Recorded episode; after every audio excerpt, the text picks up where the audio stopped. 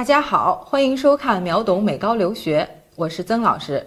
今天这一讲，我们来说说谁家的孩子适合去美国读高中。大部分家长在考虑是否送孩子去美国读高中时，都怀揣着一个信念，那就是读美高的孩子更容易申请到美国的好大学。那我们应该如何看这个问题？到底是不是所有的孩子都适合去美国读高中呢？今天让我从学校的优势、家庭的条件和孩子自身的一个特点出发，为大家综合的来分析一下。私立学校呢，在美国的定位就是精英教育，它鼓励学生挑战自己的学术表现，通过个性化的设置呢，挖掘学生的潜能，那为今后的大学乃至人生做好准备。由此可见呢，私立学校的建校的根本就是为了升学，为了培养优秀的人才。那首先，我们从课程设置上来看，在课程设置上，我们会发现学校有极为丰富的高级课程，还有很多特色的课程。那么这个特色的课程呢，往往和这个本地的资源和它所处的地理位置有相关。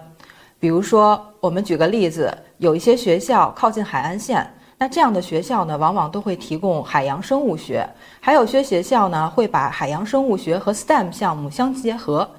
衍生出来的就是水下机器人。还有一些学校呢，靠近商业发达的地区，学校就会有企业家项目或者是领导力项目，给到学生实习和学习的机会。还有一些学校呢，靠近医学院或者是大型的综合的医院，那它就会有一些医学的课程。呃，曾经我们就有一个学生，在他去读美高之前，国内完全没有任何的绘画的经验。但是到了美高，通过四年的学习，他居然考上了美国非常著名的帕森设计学院的服装设计专业。所以从这一点上，我们还是可以看出，美高从发掘学生潜能上面还是有很大的优势的。那么课程丰富呢，可以算是硬件条件的话，那传授的方式就应该说是软性的方面了。美高呢，更注重的是鼓励学生去有一个自主学习的能力。他在满足自修课的同时呢，可以希望学生可以利用到自己校内校外的各种资源，对自己感兴趣的方向进行一个学习，可以说是按照大学的方式来培养学生。那也可以让他们提早的来适应大学的一种教学方式，做到无缝衔接。我这里有一个小小的故事。呃，曾经有一个高中的招生官跟我分享一个特别有趣的事情，就是他在美国读高中的时候，读的是公立高中。那上到大学，考到大学还是一个非常好的大学，第一个学期就被要求写一个上万字的一个论文。他当时的第一感受就是哭着给自己妈妈打电话，他真的是不知道如何下手。所以我们可以看出，即便是美国当地的学生进入到大学，也会遇到同样的困难。那更不要提我们的国际学生了。在这里，我还想分享一个数据，那就是中国学生进入到藤校第一年的不及格率可以达到百分之三十五之多，还有大部分的学生处于这个及格线的边缘。这一切告诉我们，只拿到了名牌大学的录取，并不是成功的开始。只有我们做好了充分的准备，才能在大学中真正取得成功。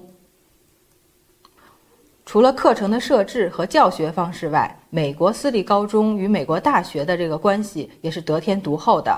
学校之间的互动十分丰富，平时呢会有资源共享、课程体验，甚至双学分的课程。不定期的还会有大学进到高中的一个分享会。学生呢，往往从九年级就会安排到升学指导老师，定期和他们沟通，保证学生满足基础学分的同时呢，还可以朝着自己的一个目标去冲刺。大学升学指导老师呢，也是学生们非常优质的资源，他们很多都是大学招生官退下来的，和大学的招生官们有着紧密的联系，甚至是私交，这对学生来讲是一个巨大的资源。合理的利用好升学指导老师，可以让学生们的大学规划之路更加清晰，避免走弯路的同时，还能让你找到更适合的大学。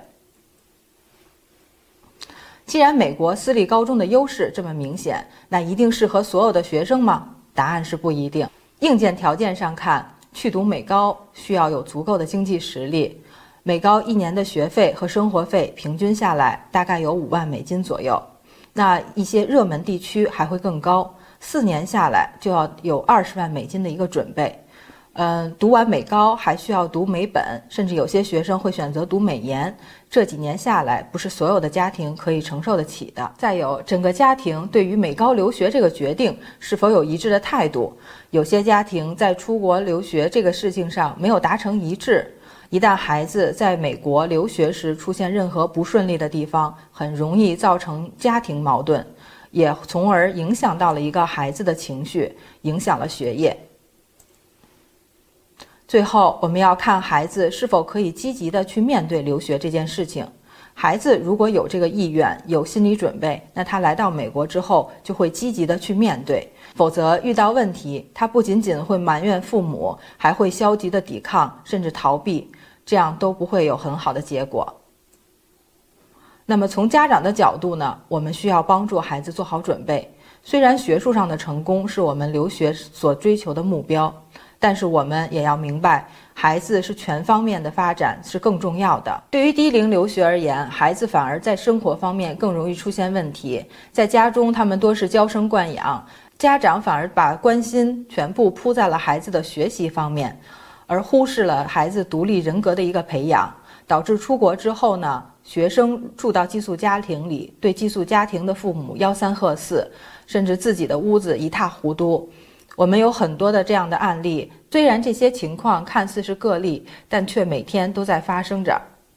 我们希望家长送孩子出国前，主动培养孩子的一个生活和沟通能力。首先做到他可以照顾好自己，其次具有一定的沟通能力。照顾好自己，才能保证留美期间在生活上不会有烦恼。一旦出现问题，不论是学习还是生活上，良好的沟通能力可以让孩子第一时间化解问题。所以说，去不去美国读高中，我们需要从孩子自身的情况出发，从家庭的情况出发，客观的去衡量，不要因为周围的环境或者是一时的脑热就鲁莽的决定。好了，这期节目就到这里。获取美高申请大礼包，加入美高冲刺家长营，大家可以扫描屏幕下方的二维码，或者关注微信公众号“留学爆米花”，回复“美高”两个字，先到先得，秒懂美高留学，你的美高申请第一课。我们下期再会。